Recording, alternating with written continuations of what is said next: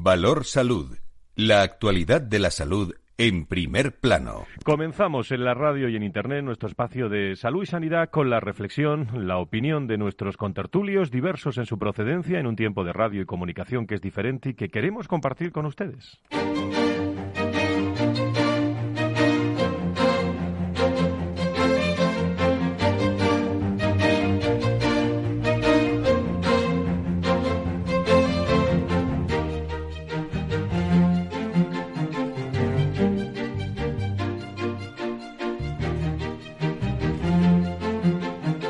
Valor Salud es un espacio de actualidad de la salud con todos sus protagonistas, personas y empresas. Con Francisco García Cabello. ¿Cómo están, amigos y amigas de Valor Salud? Cuántas ganas he de volver con ustedes desde los estudios centrales en Madrid de Capital Radio, cuatro meses confinados, pero sin parar de comunicar todos los viernes y todas las tardes de dos a dos y media en ese programa especial que nos ha eh, atraído a todo el entorno de la salud y la sanidad al día y plenamente de actualidad la salud en nuestro país. Ha conocido todos los datos durante todos eh, estos meses. El Ministerio de Sanidad saben que publican todos los días los datos actualizados del eh, coronavirus en España. Los últimos son estos. ¿eh? nuestro país registra un total de 250.103 contagiados confirmados por PCR desde que comenzó la epidemia, 134 de los cuales se han producido en el último día eh, ayer jueves y asimismo el número total de fallecidos asciende a 28.368 con 24 eh, en la última semana. Si preocupa algo a estas horas de la mañana, las 16, las 9 y 6 de las Islas Canarias son los, eh, los brotes, sobre todo cuando hoy a las 3 de la tarde, las 2 en las Islas Canarias, comienza el tiempo de vacaciones para la Dirección General de Tráfico.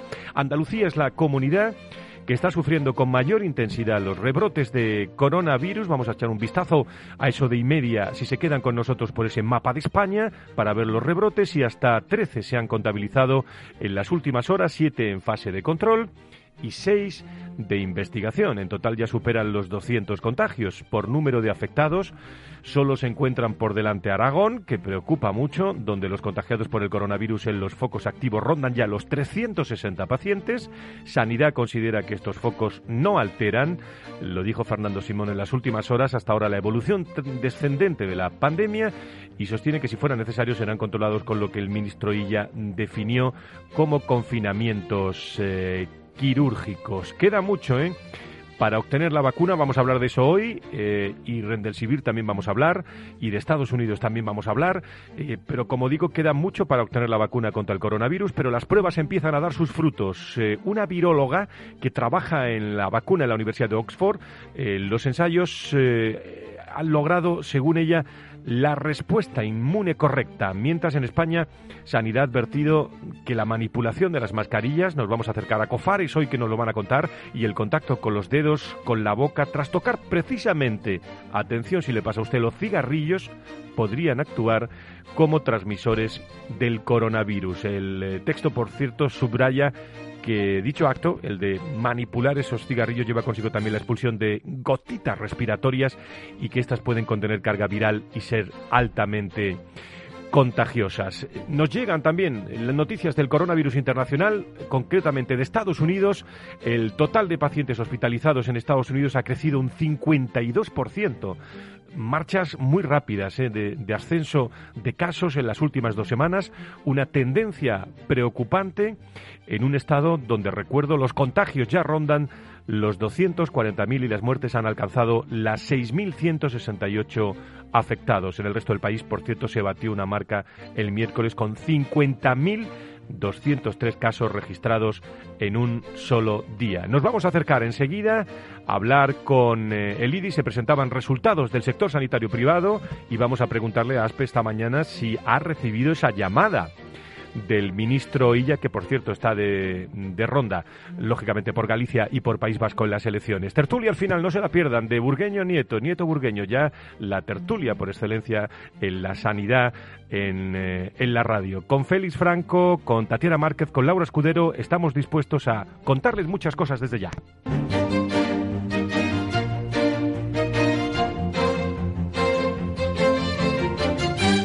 Valor Salud la actualidad de la salud en primer plano. Y durante la pandemia, la sanidad privada ha puesto todos sus recursos a disposición de las autoridades nacionales y territoriales, priorizando siempre el interés general, lo hemos venido contando aquí, y el bienestar de toda la población. Esos recursos y aportación del valor han sido reflejados en el informe Sanidad privada aportando valor análisis de la situación 2020 de la Fundación IDIS que se presentaba ayer de forma virtual y que fue presentado, como digo, por décimo año consecutivo, coincidiendo también con el décimo aniversario de la Fundación. Eh, Tatiana Márquez, bienvenida, ¿cómo estás? Buenos días. Buenos días. Pues vamos a conocer algunos datos. Allí estuviste y allí estuvo Valor Salud en esa rueda de prensa. Adelante. Entre los datos destacables, a día de hoy la sanidad privada cuenta con 458 hospitales y una dotación de 51.212 camas, que suponen el 57% del total de centros hospitalarios de nuestro país. El sector privado, además, lleva a cabo el 30,5% de las intervenciones quirúrgicas y atiende el 24,5% de las urgencias. La tecnología de última generación es un aspecto clave para el sector sanitario privado. Está en posesión del 53% de los equipos de RM, el 49% de los PET y el 36% de los TAC. El informe además señala que este sector emplea a 200 69.515 profesionales en nuestro país. Y por último, un 8,7% eh, perdón, de millones de personas tienen un seguro privado complementario, que suponen un ahorro mínimo anual de 4.949 millones de euros para el sistema público. Gracias, Tatiana. Marta Villanueva es directora general de la Fundación IDIS, que me alegra siempre mucho saludarla. Querida Marta, ¿cómo estás? Muy buenos días. Muy buenos días, Fran. Estamos estupendamente muy contentos de los resultados del informe y, muy satisfechos de, bueno pues de aportar este estos datos objetivos, claros y transparentes a la sociedad para empezar a divulgar la cultura de lo que es el sector sanitario privado y la importancia de complementariedad que tiene a la sanidad de este país. Son muchos datos ¿eh? y muy interesantes todos, pero para nuestros oyentes, los datos y resultados del sector sanitario privado, Marta, eh, están avalando ¿eh? la importancia estratégica para la viabilidad y futuro del sistema, ¿no? Pues sí, Fran, eh, yo creo que la desgracia de la pandemia COVID-19 ha puesto de manifiesto la necesidad de esta colaboración indiscutible. Yo creo que la colaboración entre la modalidad pública y privada eh, están, están condenados a entenderse y yo creo que son parte de una solución de un objetivo compartido, ¿no? que es salvar vidas y el bienestar. ¿no? Mira, date cuenta que en España contamos ya con 8,7 millones de asegurados. Esos 8,7 millones de asegurados eh, contribuyen a la descarga y al ahorro del sistema público. Estas personas con aseguramiento privado lo que hacen es descargar la presión existencial y liberar recursos de la sanidad pública, porque ellos deciden hacer un copago voluntario que permite liberar a aquellos que no quieren adherirse al sector privado el poder disfrutar de menores listas de espera y mejor accesibilidad de la pública. Además, eh, un dato que, es muy significativo, las, las mutualidades de funcionarios.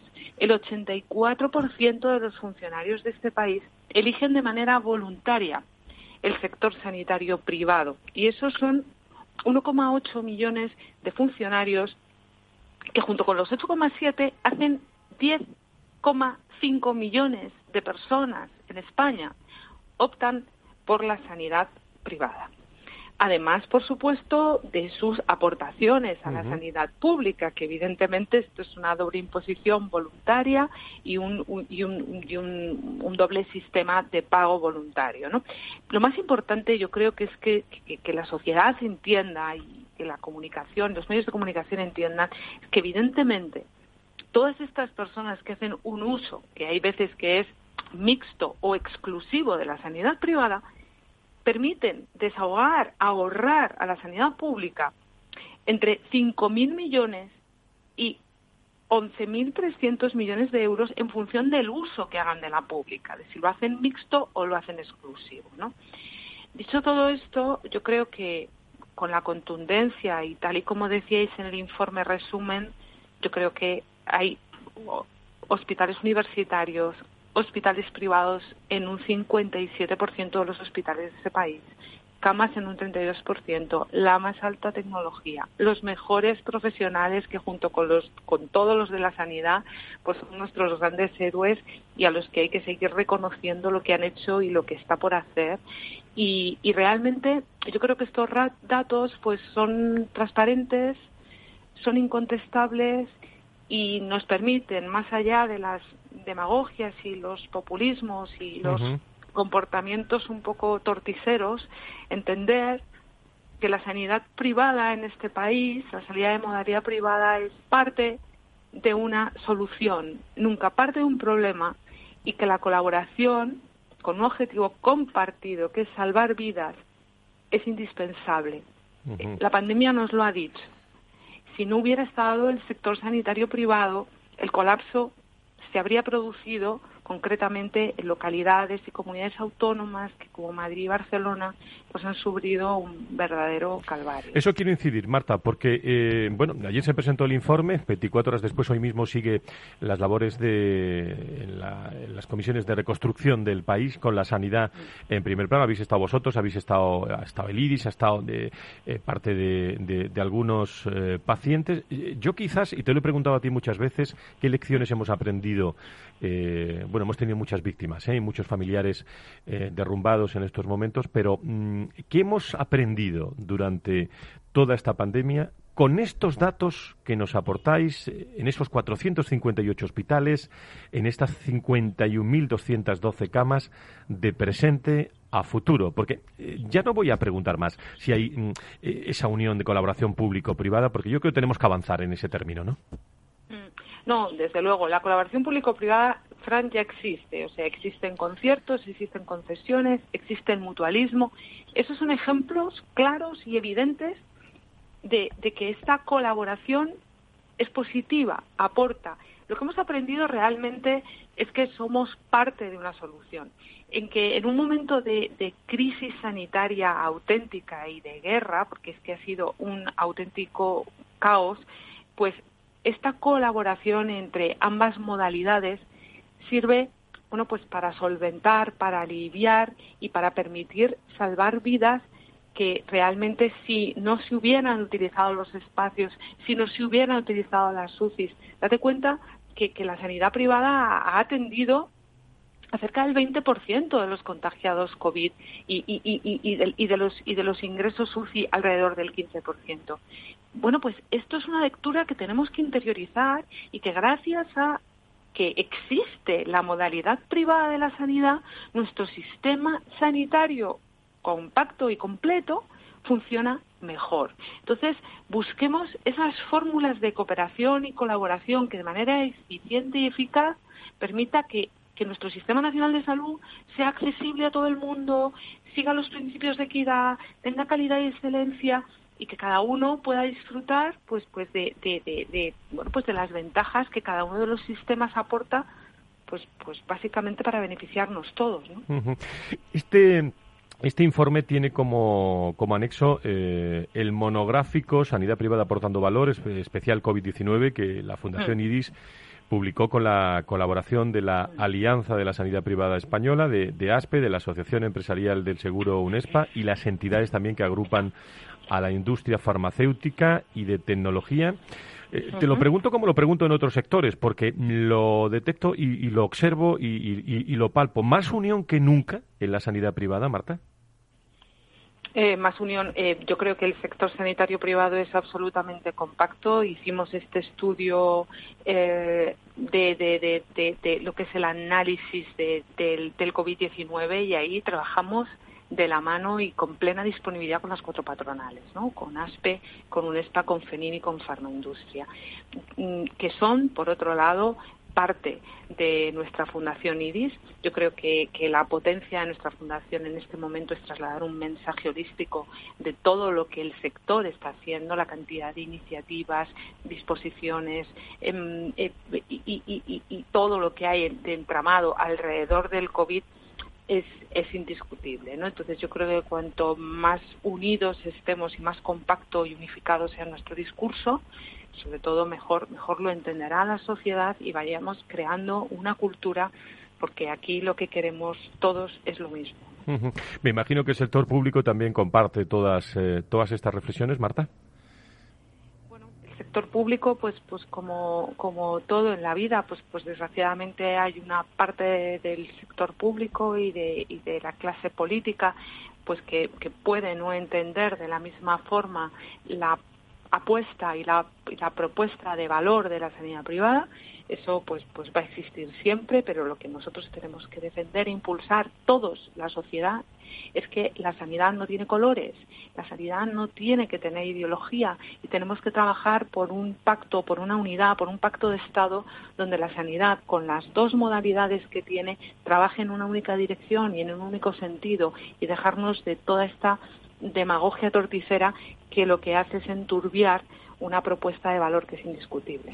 Bueno, pues sanidad privada, aportando valor, análisis de situación 2020, allí estuvo Valor Salud, allí estuvo Capital eh, Radio en esa rueda de prensa. Por cierto, vuestro presidente eh, en, eh, en, en, Instagram iba a decir, el LinkedIn no ha parado, ¿eh? ha sido, el otro problema con el responsable de LinkedIn España y Portugal y me, y me decía las excelentes crónicas sobre sanidad que ha, que ha mostrado el doctor Abarca, ¿eh?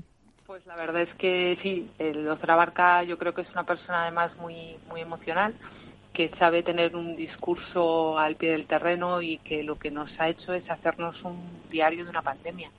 eh, todos hemos leído todos los días, a todos nos alimentaba su lectura y todos estamos eh, continuando con este diario de una pandemia, eh, pues, pues viendo cuál es el proceso evolutivo. Ahora está reflexionando acerca de lo que podrá pasar y bueno, pues todas estas reflexiones desde la sociedad civil yo creo que, que como te he dicho, nos, nos nutren. Creo que su labor es indiscutible. Pues Marta, ¿sabes de qué tengo gana? Mm, de, que, estés, de que estés conmigo aquí, de que estés conmigo ya mismo, porque eso es vuelta a la normalidad poco, poco a poco y eso va a ocurrir dentro de, pocas semanas, sin duda alguna, antes de irnos de vacaciones, seguro. ¿eh? Eh, eso espero, eso espero, Marta... poder verte y darte un coronacodo. Eso es, eso es. Marta Villanueva, directora general de la Fundación IDIS. Un abrazo muy fuerte a todos los hombres y mujeres de IDIS. ¿eh?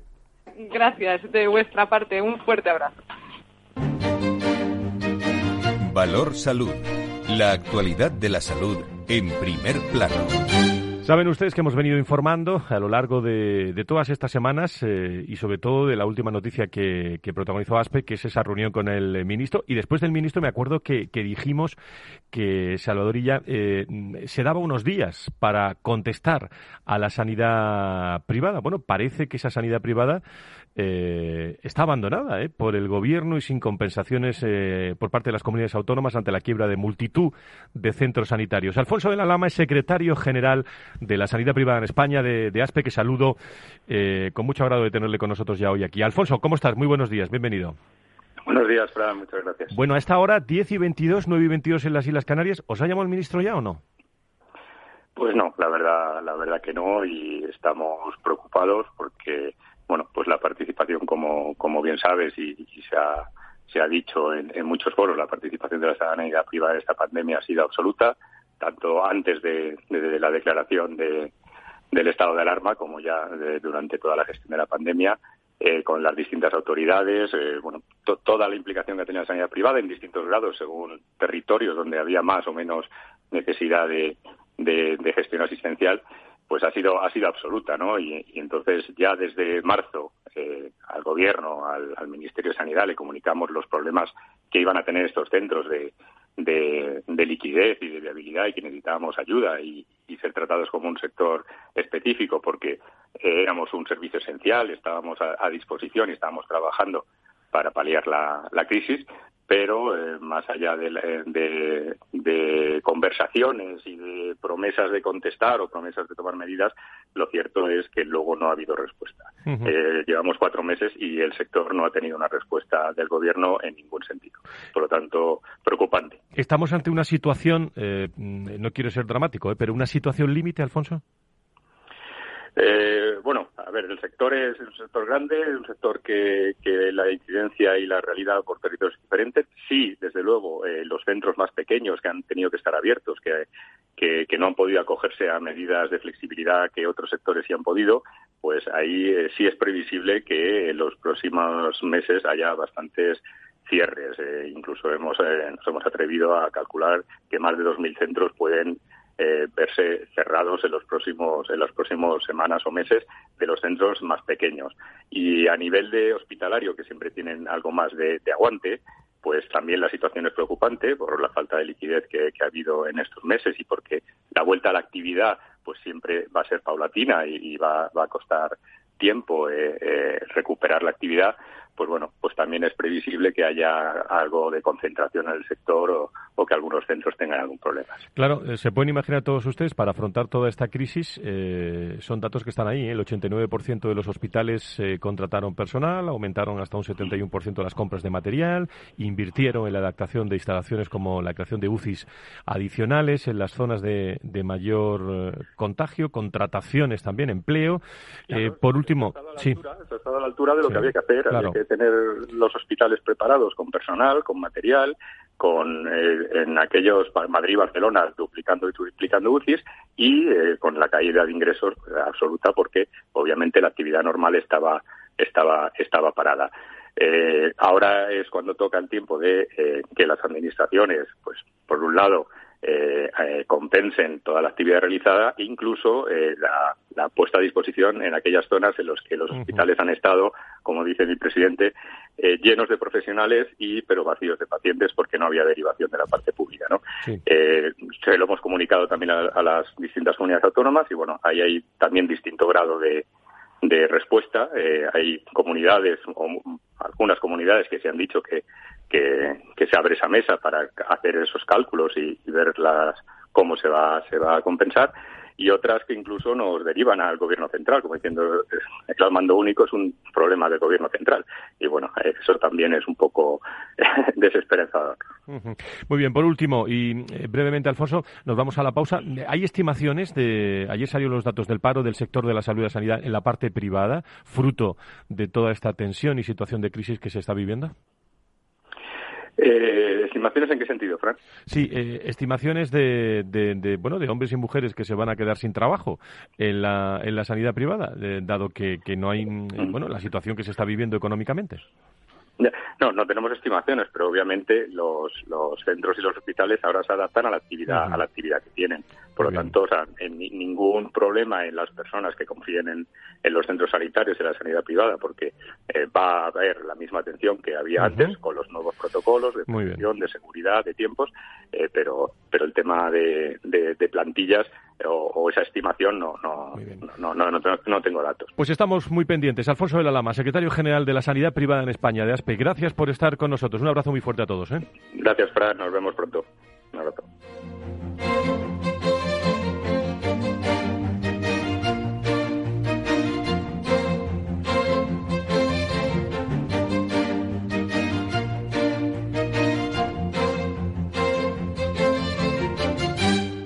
Si tus prospectos comerciales te resultan perfectos desconocidos, ahora puedes conseguir toda la información necesaria para que tus decisiones no impliquen riesgos para tu empresa. Informes la empresa líder en información comercial, financiera, sectorial y de marketing, con acceso online a más de 350 millones de empresas en todo el mundo. Infórmate en el 902 176 076. Informa.es. Business by Data. En Renta 4 Banco lo tenemos claro. Este verano nos quedamos en España. Quédate con nosotros y consigue un 20% de ahorro en comisiones sobre las aportaciones que realices a nuestros fondos de inversión. Accede a los mayores mercados del mundo siempre desde España. Este año más que nunca. Gracias por invertir en lo nuestro. Consulta las bases en r4.com o infórmate en cualquiera de nuestras oficinas. Renta 4 Banco, tu banco especialista en inversión.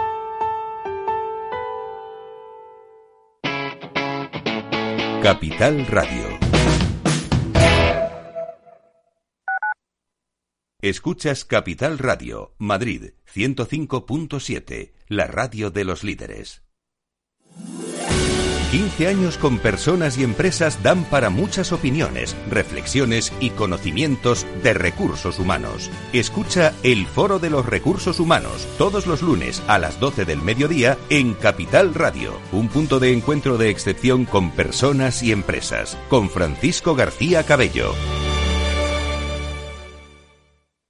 Esto te estás perdiendo si no escuchas a Luis Vicente Muñoz en Capital, La Bolsa y la Vida en una crisis que se ha llegado a decir que es una guerra, lo que tienes que tener es animado a tu ejército y el ejército son las empresas.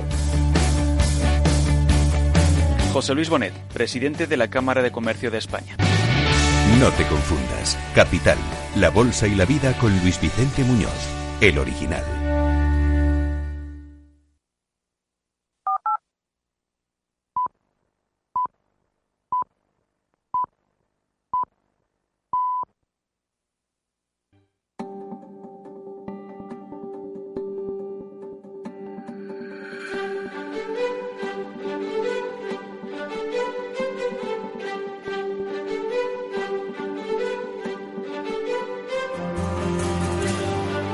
Valor Salud es un espacio de actualidad de la salud con todos sus protagonistas, personas y empresas. Con Francisco García Cabello. Estamos en directo, diez y media, nueve y media en las Islas Canarias, la tertulia de la salud y la sanidad, aquí todos los viernes. Con los eh, protagonistas de nuestra salud, que sigue siendo el rebrote. No se pierdan la tertulia que vamos a tener al final de este programa. Nieto Burgueño Burguendo Nieto, test rápidos, PCR, sanitarios infectados, eh, medicamentos. Y nos vamos a ir eh, a Estados Unidos también para analizar la compra por parte de Estados Unidos de casi toda la producción de los tres próximos meses de antiviral Rendesivir, el primer fármaco aprobado específicamente contra el COVID-19 eh, que por cierto ha generado sorpresa y malestar en la Unión Europea, así como entre expertos y defensores del acceso universal a los eh, medicamentos. Vamos a echarle un vistazo a España en cuanto a los rebrotes. Y vamos a empezar, eh, Laura Escudero, Tatiana Márquez, por, distintas, por distintas regiones. Así es, empezamos con Andalucía porque preocupan los brotes de Granada, Málaga, Cádiz, Huelva y Almería, sobre todo con los 105 casos de Málaga. En Aragón, en Huesca, este brote fue detectado en una explotación hortofrutícola e hizo retroceder la semana a la fase 2 de las comarcas de Litera, Cinca Medio y Bajo Cinca. Este jueves se han notificado en ellas 12 nuevos casos de coronavirus. En Zaragoza eh, se han registrado este jueves cuatro positivos. En Baleares, Mallorca, suma tres brotes, con sin ninguna hospitalización, también con Ibiza y Formentera, donde dos de los 17 inmigrantes que fueron detenidos ayer tras llegar a Formentera han dado positivo en coronavirus. En Canarias, en Fuerteventura concretamente, se contabilizan 37 positivos de COVID-19. Cantabria tiene 14 positivos en Santander. En Castilla y León, Valladolid, la Junta ha señalado que hay un brote de Hospital eh, Río Ortega con 38 casos. Cataluña tenemos casos en Lleida y en Barcelona. Lleida son solo tres y en Barcelona son 11 los contagiados en una empresa agroalimentaria. En Extremadura, en Cáceres, se ha controlado el brote de Navalmoral de la Mata, que recordamos tenía 17 contagiados. Y en Badajoz, el 26 de junio, parece ser que eh, el origen del brote también se ha mantenido. En Galicia hay casos en La Coruña y también en Lugo, donde se siguen investigando dos o tres bares de la zona del puerto de la Lica de Burela, donde hay 47 positivos. En Murcia, en la región, eh, los casos de coronavirus ascienden a 36. Navarra tiene controlados los dos brotes que ya tenía en Pamplona y en Zumbilla. En País Vasco, en Vizcaya también eh, la situación continúa controlada y en Guipúzcoa se detectan 17 casos positivos nuevos. Valencia y Castellón también confirman nuevos casos, 14 son en Valencia y 23 en Castellón. En Castilla-La Mancha, en Albacete, el consejero de Sanidad del Gobierno de Castilla, Jesús Fernández Sanz, ha avanzado este jueves que el rastreo de contactos de las cinco personas de una misma familia eh, dieron positivo en coronavirus y no se han detectado ningún contagiado nuevo. Gracias, Tatiana. Gracias, Laura Escudero. Repaso por España en distintas comunidades autónomas. Eh, bueno, eh, estamos conectados con ustedes desde Capital Radio, desde este Valor Salud. Vamos a recordar, Laura Escudero, conexión con nosotros, digo, para contarnos cualquier tema de salud y sanidad que podamos ayudar en este servicio público también que es la radio. Pues sabes que igual de público son Twitter, así que nos pueden escribir arroba capital radio, B todo en mayúsculas, arroba valor salud. Y ya saben que si tienen cualquier consulta o sugerencia nos pueden escribir a redacción arroba fororecursoshumanos.com. Jorge Poveda es miembro del gabinete de dirección de COFARE. Saludo eh, y me alegra mucho saludarle. Don Jorge, encantado de saludarle. Muy buenos días. Hola, buenos días, ¿qué tal? Bueno, pues vamos a hablar de, lo que hablamos muchas veces, de mascarillas, de gel, de vacunas, de nueva normalidad. Eh, bueno, ante todo, esta tarde a las 3, Dirección General de Tráfico, comienzan las, eh, las vacaciones y de fondo hemos echado un vistazo a España con esos rebrotes. Mucha gente va para Andalucía y, atención también porque, porque hay brotes también por, eh, por allí. Pero ¿qué consejos nos das mm, en la utilización de las mascarillas, los geles y todo, Jorge? Bueno, yo creo que el mensaje, el mensaje de que podemos dar un poco eh, todo lo que es el sector sanitario es que lo hemos pasado durante estos 100 días por, recordear, eh, por redondear lo suficientemente mal y ha sido una, una etapa dura que hemos, que hemos afrontado todos para ahora tirarlo todo por la borda. Eh, sería una pena que, el esfuerzo que han hecho profesionales, profesionales sanitarios, profesionales de, de, los eh, cuerpos y seguridad del Estado, de bomberos, de personas de, que han tenido que estar trabajando, eh, que todo este esfuerzo que, que se ha hecho lo tiremos ahora por la, por la borda. Y lo que tenemos que, aceptar es que dentro de esta llamada nueva normalidad, eh, una serie de acciones pues que eh, eran recomendadas las tenemos que, hacer como, como, habituales. Llevar mascarilla, pues yo entiendo que, que el llevarlo en una época de invierno es muy, es muy liviano, por decirlo así, y que ahora pues en, sitios pues eh, eh, tipo Andalucía, como estás comentando, con 35 40 años sea complicado. Pero claro, tenemos que tenemos que pensar en que el virus está ahí todavía que este virus, pues ahora con el calor esté más o menos activo, bueno, pues eso lo sabremos en el futuro. Ahora mismo no lo sabremos, no lo sabemos. Eh, también teníamos claro todo el sector sanitario, farmacéuticos incluidos, que mientras no llegase la, la vacuna, eh, pues esto es como, como la gripe. La gripe con medicación sabes que dura una semana y sin medicación siete días y la eh, tipo tipo resfriados, pero la gripe no existe un, una cura, existe un tratamiento para la sintomatología y la prevención de que la vacuna con la vacuna no te contagies. Eh, incluso dentro de la de la gripe eh, sabes que, todos los años hay que vacunarse. ¿Por qué? porque existen mutaciones de los virus, porque las cepas son diferentes de un año para otro y porque el sistema inmunitario eh, tenemos que, refrescarlo de un año para otro.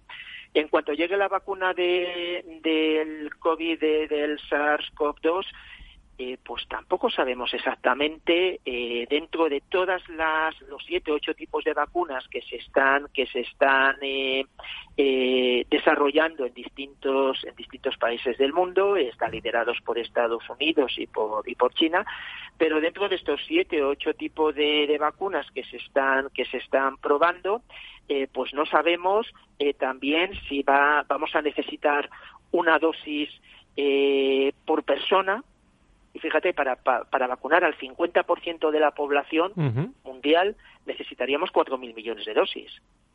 O sea que no estamos hablando tampoco de, dosis, de perdón, de unas cantidades pequeñitas, pero si encima eh, fuesen como las vacunas estas en las que te tienes que poner eh, dos o tres dosis, pues esos cuatro mil millones los tienes que multiplicar por dos o por tres. O sea, tiene que llegar la vacuna. Tenemos que ver eh, la vacuna cuánto dura, por decirlo así, en, lenguaje coloquial, si dura un año, si hay vacunas, sabes que te las pones y duran pues eh, toda la vida.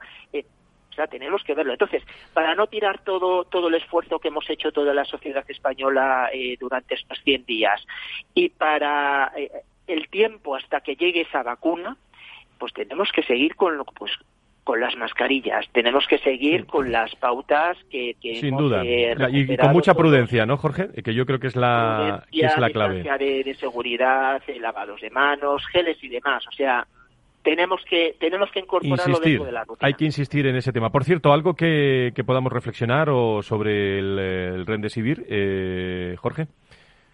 Vamos a ver, eh, todo lo que son el desarrollo de, medicamentos y de producción y de, pues todo es, eh, todo es eh, necesario y adicional a, esto de aquí. La mejor, la mejor, el mejor medicamento que hay es no, no coger, no contagiarse. Entonces, vamos a apostar más que por Remdesivir, por eh, distintos eh, tipos de medicamentos que han salido eh, pues previo a este, a, este, a este nuevo nombre que nos hemos aprendido, vamos a, vamos a apostar por la prevención.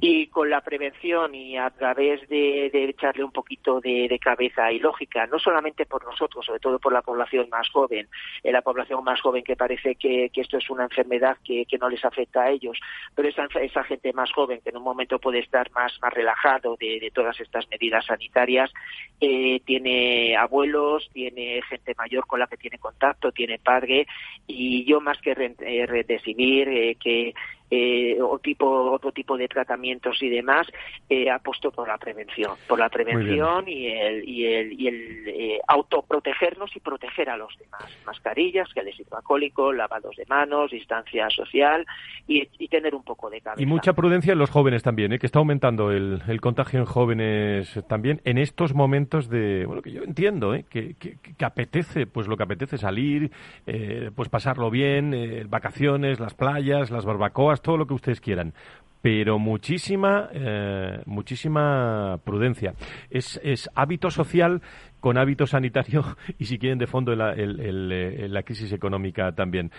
Jorge Poveda, ¿algo más que añadir desde Cofares? Pues pues nada, que encantado de que eh, estemos en esta nueva normalidad. Otras veces que hemos hablado estábamos en fase 2, en fase 1 y demás que nos protejamos todos, también protecciones tontas, hemos hablado alguna vez, ahora que nos vamos todos a la playa, ojo, cuidado con el sol, protejámonos también con, eh, con cremas solares y demás. Por cierto, la mascarilla no protege del sol. Eso es verdad, eso es verdad, lo hemos dicho varias veces. he visto por ahí, sobre todo de, gente jovencita, de, adolescentes, eh, con quemaduras bastante interesantes en la cara eh, porque lo típico, te pone la mascarilla, te vas a luego a dar un poco el, que tu crema de factor solar eh, y te la das por donde no está la mascarilla. Eh, la mascarilla no filtra los rayos ultravioletas, o sea que debajo de la mascarilla hay que darse, hay que darse protección solar, que ya te digo, yo en redes sociales he visto quemaduras bastante interesantes, pues de estar todo el día al sol con la mascarilla puesta. Hay que tener precaución. Sí, sí, sí. O no, sobre todo porque vamos a tener que ir a los que vayan a la playa, vamos a ir a la playa con la mascarilla, la, eh, bueno, la crema, la toalla, eh, todo, la familia y todo. Pero bueno, vamos. Lo que no es, no recomendable es el, el gel hidroalcohólico al Eso es, eso, eso, está clarísimo. Jorge Poveda, miembro del Gabinete de Dirección de Cofares. Muchísimas gracias, como siempre, a Cofares por estar con nosotros. ¿eh? Venga, un abrazo. Otro. Valor Salud. La actualidad de la salud en primer plano. ¿Se acuerdan ustedes cuando, bueno, en todos estos meses, los cuatro meses que hemos venido informando eh, y sin dejar de, contar cosas de, esta crisis del eh, coronavirus, cuando hablábamos del, eh, del miedo, sobre todo últimamente, del miedo a acudir a, a los hospitales porque, bueno, es para tenerlo también en muchas ocasiones, pero siempre hemos hablado de, que están ahí. Y lo hemos comprobado en primera persona muchas veces que en estos últimos días, con revisiones, con cosas eh, que están plenamente eh, protegidos los, eh, los médicos y no hay ningún problema en acudir a los, a los hospitales. Bueno, pues ese miedo al contagio por COVID-19 está afectando también a la salud bucodental de los españoles. Con la nueva normalidad, la población española, de manera general, parece que tiene ese miedo a ir a las clínicas y hospitales por riesgos de contagios. Eh, esto ha provocado que los propios ciudadanos, muchos, lo hemos venido hablando aquí también en varias ocasiones, dejen a un lado eh, la salud bucodental con lo, con lo importante con lo importante que es. El doctor Solano Enrique es catedrático de ortodoncia en la Facultad de Odontología de la Universidad de Sevilla. Doctor Solano, muy buenos días, bienvenido. Muy buenos días. Bueno, esto está ocurriendo, ¿no? Eh, el, no acudir ¿eh? en, cuando hay que cuando hay que ir a revisiones al, dentista, ¿no? Bueno, si te digo la verdad, eh, empezó a ocurrir. Ahora eh, se va normalizando la situación porque la gente tiene ya, la población tiene mucho más información, sabe exactamente que en el ámbito sanitario las medidas de protección han estado siempre para nosotros es una normalidad e incluso se ha incrementado una serie de barreras adicionales que les protegen tanto a ellos como a nosotros. Y sí es cierto, la población debe de perder ese miedo. No tiene por qué tener miedo a acudir al dentista y debe de seguir cuidándose su salud bucodental, porque un deterioro en este tiempo de aislamiento y el miedo eh, y el aumento de la ansiedad, y lo entendemos, personal en ese sentido, incluso psicológica, por los momentos vividos, pues te hace eh, replegarte en este tipo de, cuestiones cuando piensas que no son tan importantes o que pueden ser delegadas para un tiempo mejor. Pero lo cierto es que la normalidad se está estableciendo, que debemos de cuidar nuestra salud bucodental y sobre todo aquellos que estaban en periodo de atención o con necesidades deben y pueden acudir a nuestras consultas sin ningún temor. Mm. Por cierto, eh, y deben de conocer que, bueno, como ocurre en otros sectores, las medidas de, asepsia y protección eh, siempre las han tenido de forma normalizada, ¿no, doctor? Correcto. E, esta es la información que tanto desde el Colegio General de Odontólogos como desde los colegios provinciales tratan de eh, bueno comunicar a la población. Nosotros hemos trabajado en estas condiciones permanentemente. Recuerde cualquiera cuando acude al su odontólogo, como lo encuentra ya con la mascarilla habitual, con medidas de asepsia normalizadas.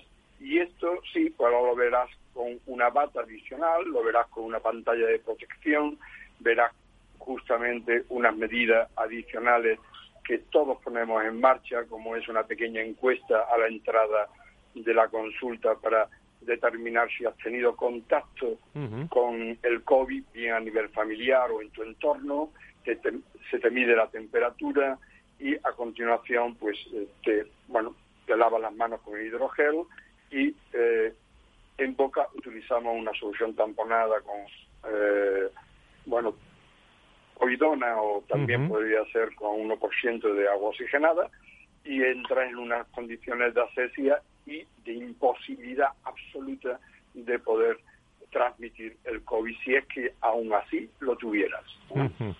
Bueno, pues yo creo que bueno que tenemos que volver a la normalidad, ¿no, doctor Solano? Eh, por cierto, eh, desde como catedrático eh, de ortodoncia en la Facultad de Odontología de la Universidad de Sevilla, ¿cómo, ¿cómo está percibiendo usted toda la reconstrucción en estos momentos de la sanidad en general en nuestro país? le hablo a un experto. Esta es una pregunta realmente importante, porque a todos nos preocupa de que estamos entrando ya en una normalidad. Es más, la población se tiene que habituar a vivir con esta situación y no será la primera ni la última, por supuesto, ya hemos pasado anteriores pandemias, pero menos eh, no llegaron al entorno tan occidental, quedaron más bien en Asia, sí hemos tenido algunos reflejos, pero esta realmente es una pandemia verdadera. ¿eh? Ya todos los países están involucrados y por lo tanto se le tiene que prestar mucha más atención. El coronavirus no es nuevo, ya lo, ya lo sabemos, y por lo tanto lo que ha pillado un poquito desinformada a la gente es lo que sería restablecer una situación como esta volviendo a la normalidad. En lo que sucede con la universidad, pues le ha sucedido lo mismo. Ahora mismo está en un periodo de transición donde se está dando apertura poco a poco. En el caso de la Universidad de Sevilla hemos podido seguir atendiendo a partir del mes de junio a los pacientes eh, en tratamiento de ortodoncia que necesitan una visita mensual gracias a un convenio social que se ha puesto en marcha para poderlo hacer. Pero en términos generales la universidad está cerrada actualmente de forma presencial para los alumnos y esperemos que a partir de septiembre se abra y se normalice la situación, con todas las medidas de protección que ya se puede imaginar. Pero vuelvo a repetir, tenemos que acostumbrarnos a vivir con esta normalidad, aunque se parezca que no, que es algo atípico, bien, esto va a ser el día a día y no va a desaparecer en unos meses, va a continuar, tendremos algún tipo de foco, porque es habitual, lo estamos viendo en nuestro entorno, no vamos a ser excepcionales, pero sí es verdad que si la gente es prudente, mantiene la distancia, cumple básicamente con la mascarilla, para mí es fundamental, es un medio higiénico de protección que la población tendría que tener absolutamente asimilado. Esto es así en todos los países asiáticos y para ello es, lo que nosotros hemos dicho dentro de la sanidad. Es habitual tener la medida de protección, aunque no la hayamos potenciado. No solamente las medidas personales, sino también el medio ambiente, la climatización, la, utilizando otros procedimientos adicionales de esterilización o de pues, pero esto es la norma. No, no, y además, y, además, doctor Solano, que, que van muchos para allá, ¿eh? para, para su tierra, para Andalucía, eh, y están surgiendo los primeros votos y hay que tener muchísima, muchísima precaución eh, en estos momentos, ¿eh? Perfecto. E, e, esto que estás diciendo, Frank, es fundamental. O sea, que si en un momento determinado la sanidad española no responde a tiempo de un aislamiento en un caso de foco o sencillamente no tiene por qué ser generalizado, sino identificado ¿eh?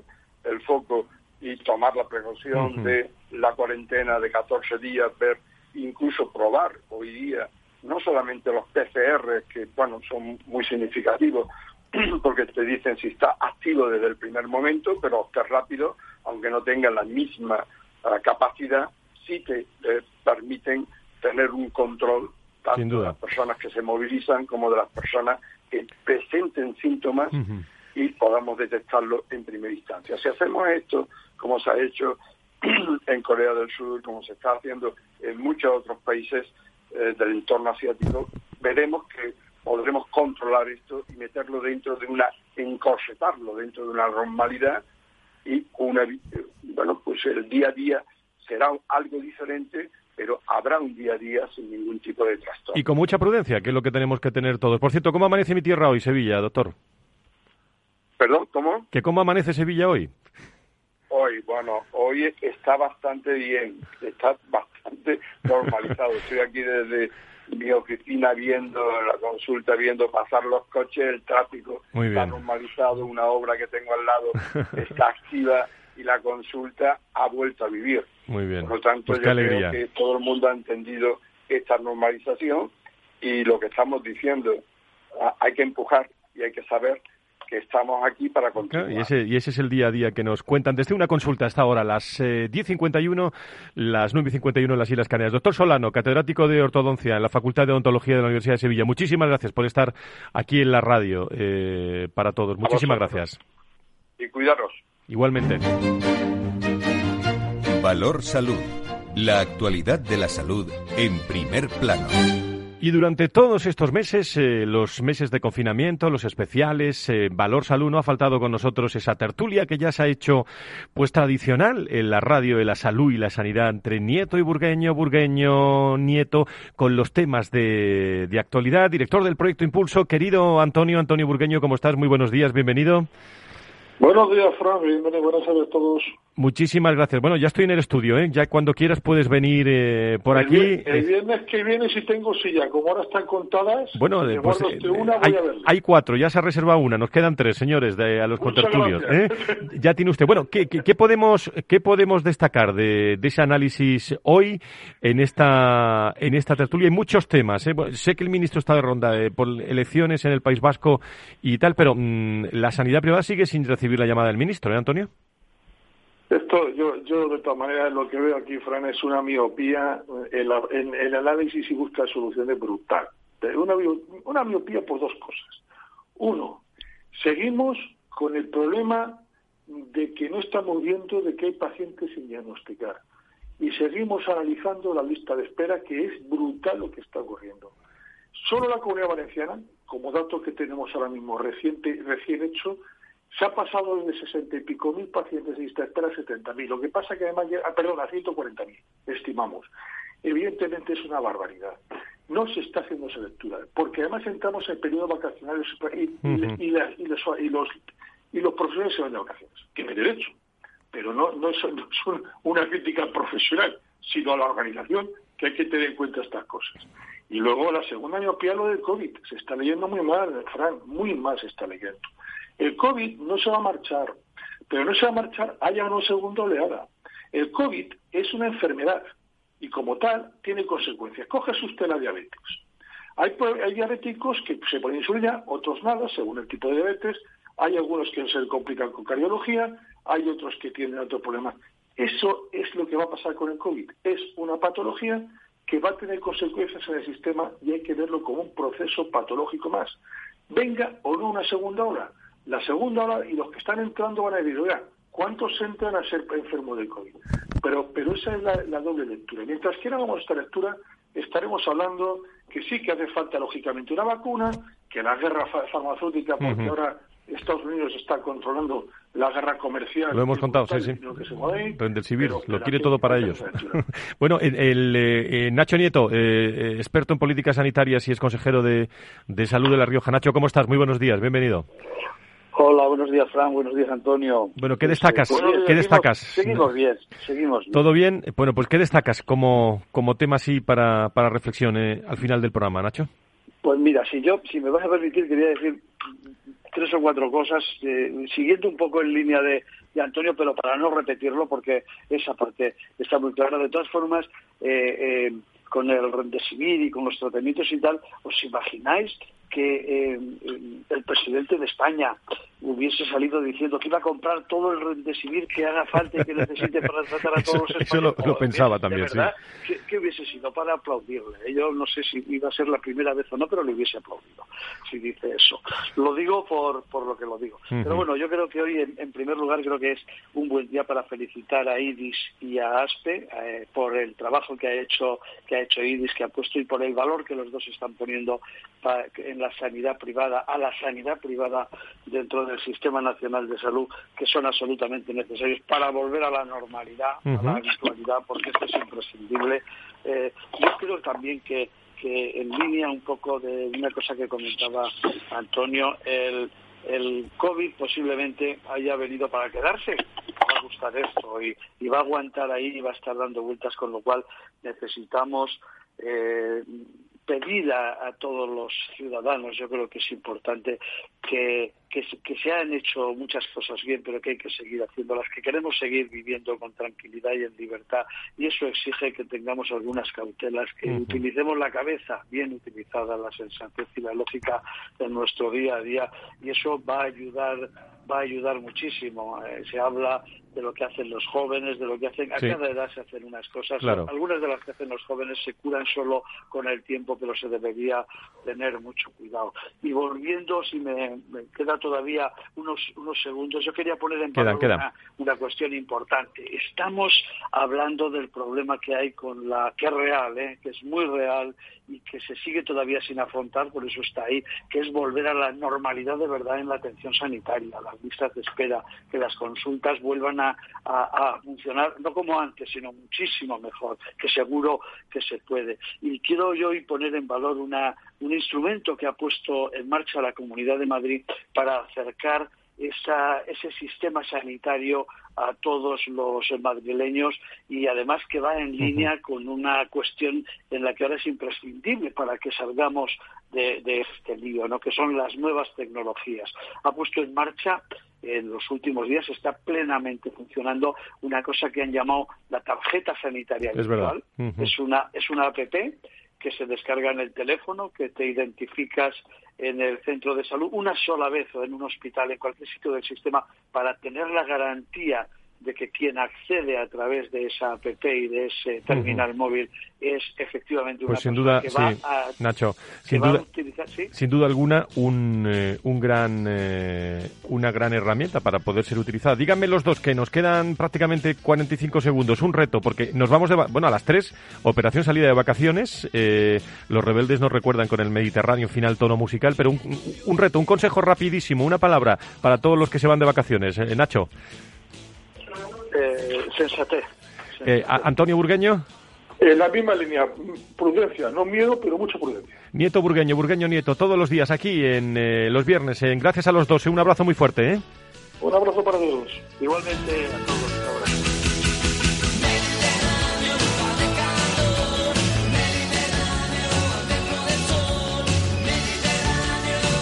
Pues a las 3, operación salida, que lo pasen muy bien los que se vayan. Nosotros el viernes seguimos aquí en Valor Salud. Gracias a todo el equipazo de Valor Salud y a todas las personas que se ocupan de la salud y la sanidad, que es quizás lo más importante en estos momentos. Sigan en Capital Radio. Hasta el viernes. Adiós. Valor Salud. La actualidad de la salud en primer plano todas las semanas con sus personas y empresas. En Capital Radio, con Francisco García Cabello. Esto te estás perdiendo si no escuchas a Luis Vicente Muñoz en Capital, La Bolsa y la Vida. No estoy justificando la decisión, no estoy quejándome de aquello, no, estoy asumiendo todo, estoy yendo y encarando la prisión porque considero que es lo que me merezco después de haber incumplido la ley. Pero por supuesto, también soy un hombre libre y puedo emprender de nuevo. No te confundas. Capital, la bolsa y la vida con Luis Vicente Muñoz, el original. Hola, soy Leopoldo Abadía, autor de La Crisis Ninja y quiero hablaros de lo normal. Lo normal es que cuando inviertas tus ahorros nadie deje los mejores productos de inversión para otros que tienen más dinero. Con Finanbest puedes invertir como lo hacen los grandes patrimonios, accediendo a los mejores productos de inversión. Entra en finanbest.com y descubre que lo normal es extraordinario. Lo normal es Finanbest.